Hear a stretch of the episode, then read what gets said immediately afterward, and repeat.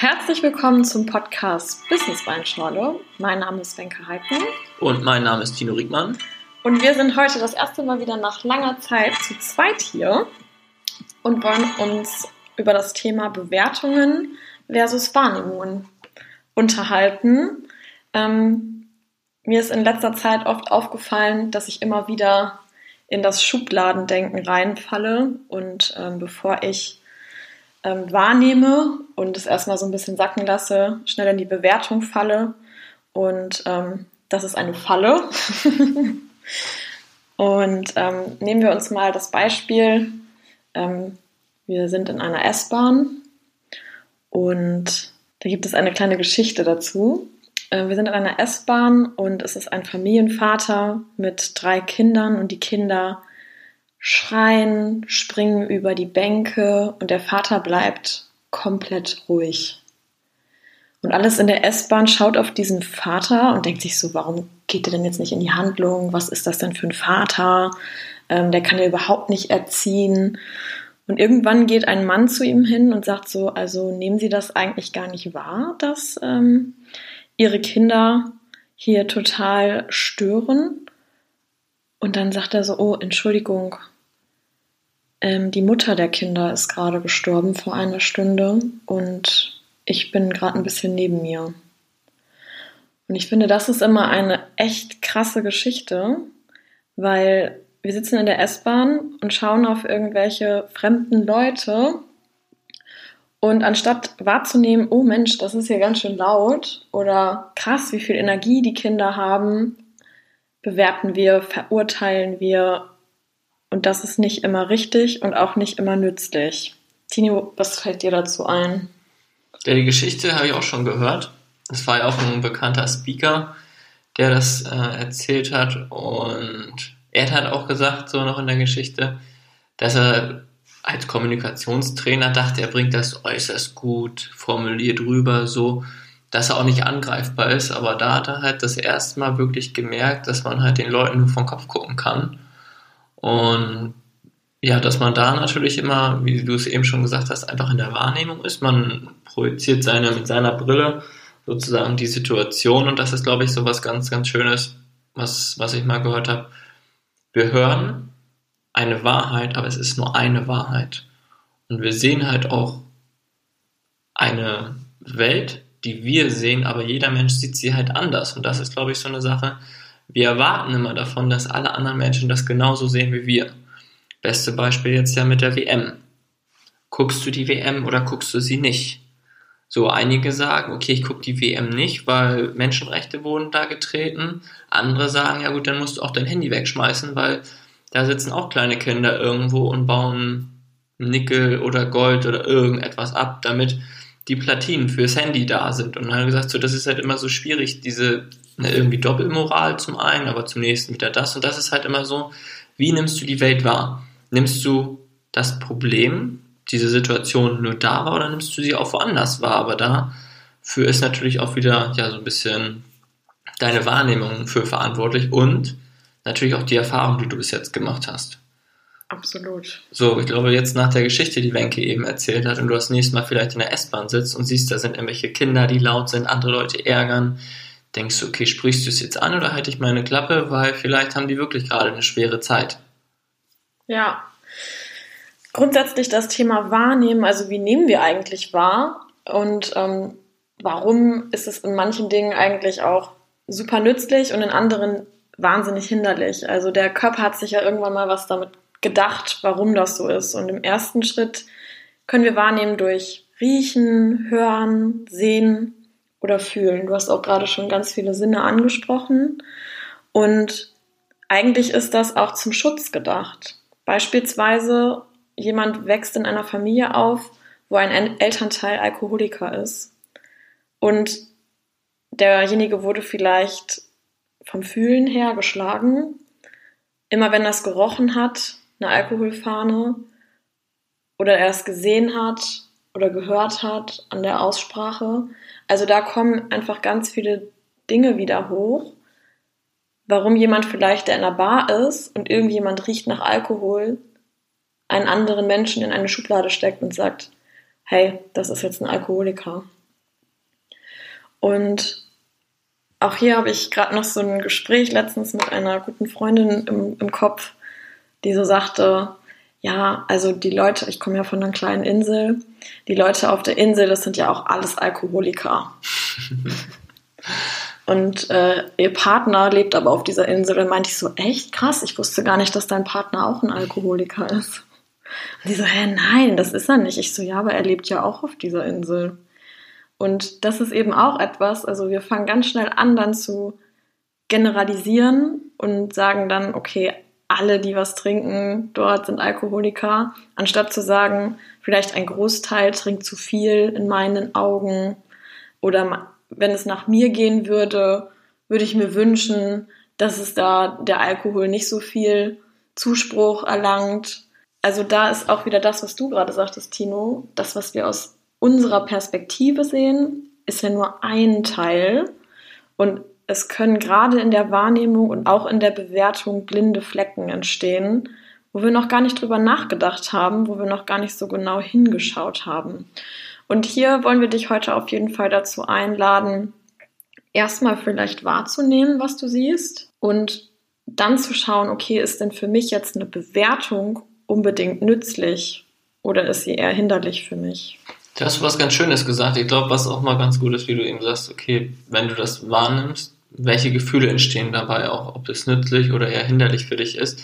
Weil guck mal, wenn du dich blöd fühlst, ist es meistens, würde ich sagen, jetzt hinderlich. Natürlich hat das seine Berechtigung, warum man diese Gefühle hat, aber tendenziell, du bewertest eine Situation und fühlst dich dabei vielleicht schlecht, dann könntest du dich ja auch fragen, okay, warum fühlst du dich jetzt schlecht?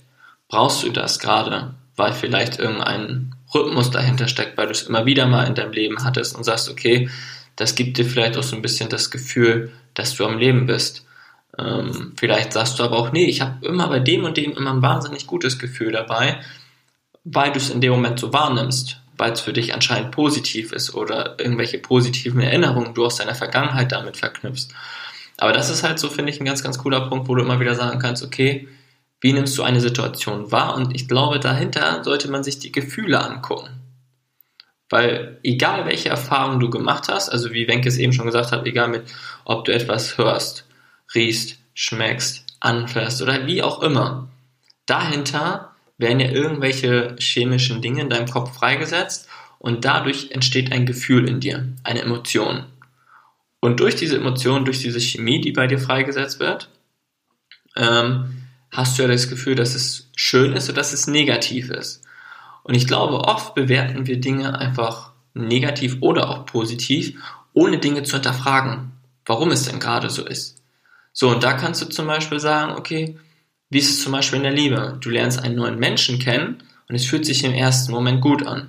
Ja, aber was fühlt sich daran gut an? Dass dieser Mensch dir die Aufmerksamkeit schenkt?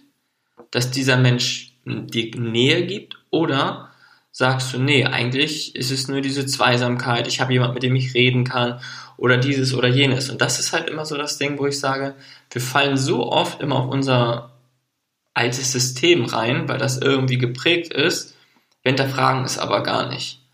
Und ich glaube, das ist so ein, wie Wenke eben gesagt hat, guck einfach mal, wo die blinden Flecken sind. Ja, und mir fällt gerade noch dazu ein, also woher kommt das auch, dass wir so schnell in die Bewertung rutschen? Wenn wir uns in Deutschland unser Schulsystem anschauen, wundert mich das gar nicht, weil wir werden da täglich bewertet. Ne? Das ist gut, das ist richtig, das ist falsch, das ist eine 4, das ist eine 3, das ist eine 1. Also wir werden ja schon von klein auf bewertet. Ähm, alleine schon im Kindergarten, ja, es, er hat eine Durchschnittsgröße, ähm, er hat dies, er hat das und er ist dick, er ist dünn. Da fangen auch, also da fallen auch super viele Glaubenssätze mit, mit rein, die eben auch wieder bewertend sind. Und auch zu sagen, hey, ja, nee, das finde ich hässlich oder das finde ich schön, wäre sogar noch richtig gesagt, weil zu sagen, ich finde das schön oder ich finde das hässlich, ist auch schon was anderes als das ist schön und das ist hässlich. Weil hier gibt es wirklich Unterschiede was du jemandem anderen damit auch antun kannst, ähm, wenn jemand eben nicht in der Norm ist und er vielleicht ja etwas dicker ist als andere oder sich nicht so lange konzentrieren kann, ähm, denjenigen wertschätzend zu bewerten, darauf hinzuweisen, aber nicht zu verurteilen, zu sagen, okay, ja, Pech gehabt, du bist halt nicht in der Norm und deswegen bewerte ich dich da jetzt hin und in diese Schublade stecke ich dich da rein. Ähm, und hole dich da auch nicht wieder raus.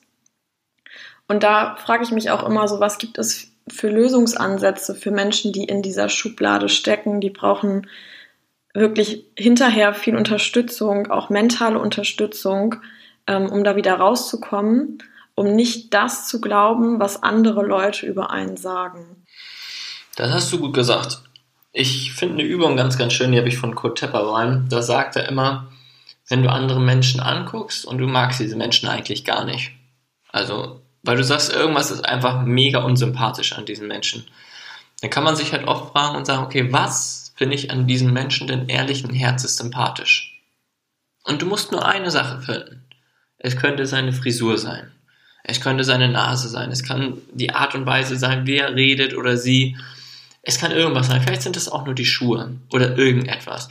Aber das lässt sich automatisch in der Situation, diese Situation ja anders wahrnehmen, weil du sagst, okay, sympathisch.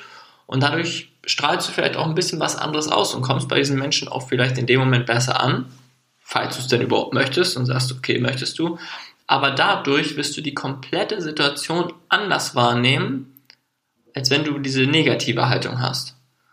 Und das finde ich immer ganz, ganz schön, weil wir uns natürlich auch manchmal so ein bisschen mitreißen lassen, wie als wenn du so ein Fluss bist, lässt du dich da mitschwimmen.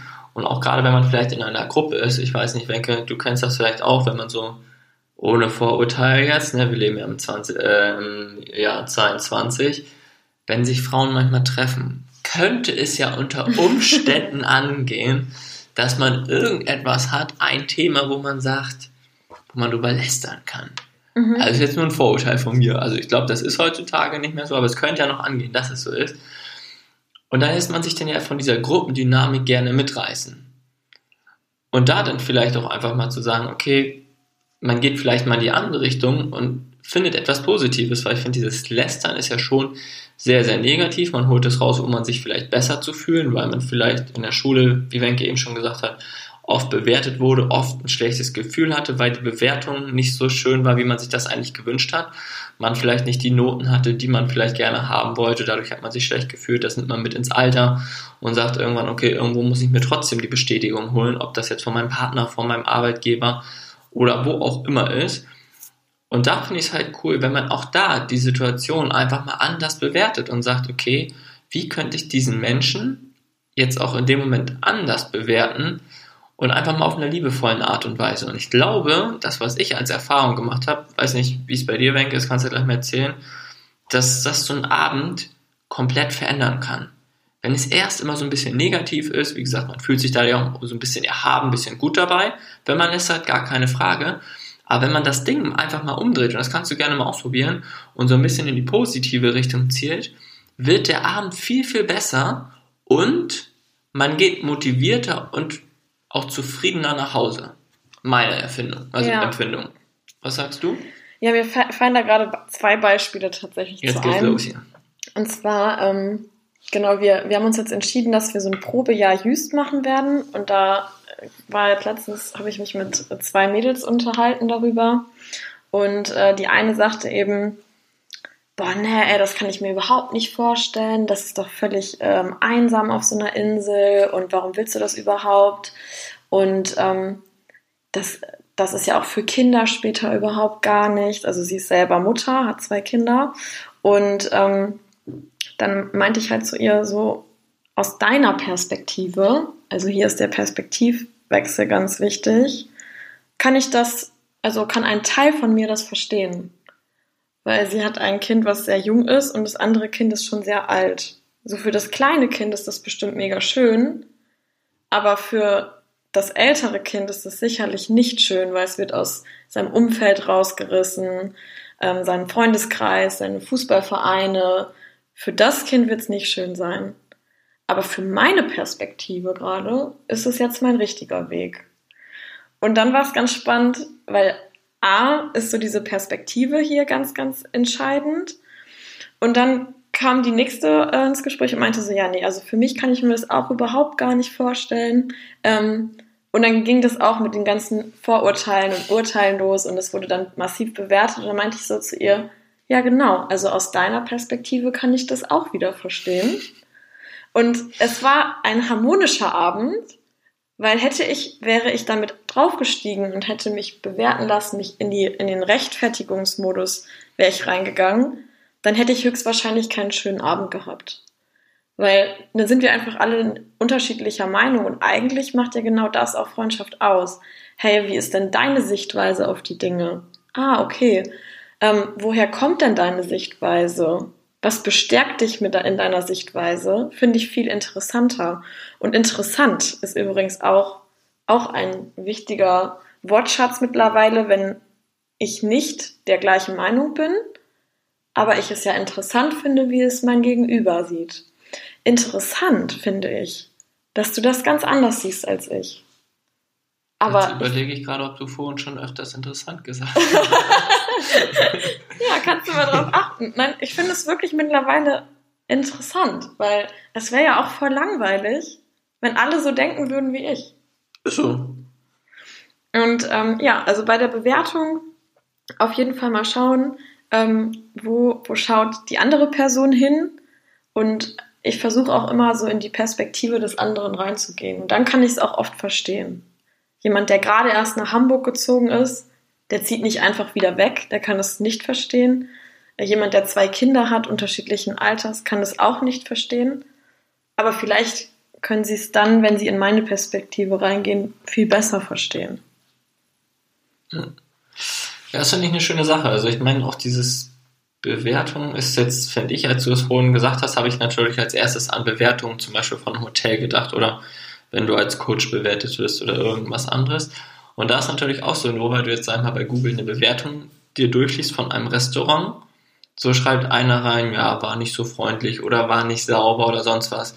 Und das ist halt so das Ding, für wen ist was sauber? Das ist ja auch ein Wort sauber, Sauberkeit. So, für den einen, der guckt legt sich auf seine Nippelchen und guckt unter das Bett, ob da Staubkörner sind und der nächste hat gar keinen Bock unter das Bett zu gucken und guckt einfach nur so, ob die Oberflächen alle schön staubfrei sind und und und. Und da finde ich schon das so krass, dass da auch bei der Bewertung und der Wahrnehmung die Dinge so auseinandergehen, das ist wirklich der Wahnsinn. Genauso dem einen schmeckt es, dem anderen schmeckt es nicht. Oder der Service war zum Beispiel aufmerksam oder war nicht aufmerksam. Ähm, da ist halt auch so eine Sache, wo manchmal die Leute ins Restaurant kommen, zum Beispiel bei uns oder mein Bruder war letztens in einem Restaurant, hat er erzählt, dass die dann da essen waren und dann kommt eine junge Mutter mit ihren Kindern rein und sagt, dass sie gerne einen Tisch hätte. Und na, waren noch alle Tische besetzt und dann meinte die Mutter in der Servicekraft, sie können noch den und den Tisch zusammenschieben. Das wollte sie aber nicht machen, weil daneben halt direkt Gäste saßen und dachten, wie unangenehm ist das denn jetzt, wenn man den Tisch wegzieht und sie wusste wohl, dass die anderen da bezahlt haben. Also hat sie gesagt, ja, sie müssen sich noch einen kleinen Moment gedulden und dann können wir das machen. Und dann hat sie sie da angefahren, also das Servicepersonal, wie unflexibel die sind und dies und das und dass man ja für die Kinder jetzt dann mal Platz machen müsste, weil die müssten ja was essen. Ich meine, gut, wenn du abends um 20 Uhr mit deinen Kindern essen gehst, dann weißt du ja eigentlich schon mal um 18 Uhr, dass du vielleicht für deine Kinder irgendwie vorsorgen müsstest, so einen Tisch reservieren solltest. Und mein Bruder war ja undercover da, weil er da ja nicht gearbeitet hat. Dann hat er auch zu der Dame gesagt, dass sie ja mal ein bisschen anders mit dem Servicepersonal sprechen könnte, weil sie, sie gibt sich Mühe, sie guckt nach einer Möglichkeit, obwohl nicht reserviert ist, obwohl das ganze Restaurant voll ist und dann muss man ja die Menschen da nicht so anpöbeln. Und da war natürlich die Wahrnehmung von meinem Bruder so, hey, ich weiß selber, wie es ist, wenn man im Stress ist, wenn das ganze Restaurant voll ist und man schon die erste Schicht am Abend gearbeitet hat, vielleicht Mittag schon. Und dadurch konnte er das natürlich ganz anders bewerten, die Situation, und wahrnehmen als die Mutter. Die Mutter hat es nur so wahrgenommen, meine Kinder haben Hunger, ich bin vielleicht sogar noch gestresst, weil meine Kinder Hunger haben, hab vergessen zu reservieren, deswegen muss ich jetzt gerade warten und da hat sie irgendwie so natürlich auch so ein bisschen Druck abgelassen an der Kellnerin. Aber es ist halt manchmal auch so ein bisschen gemein.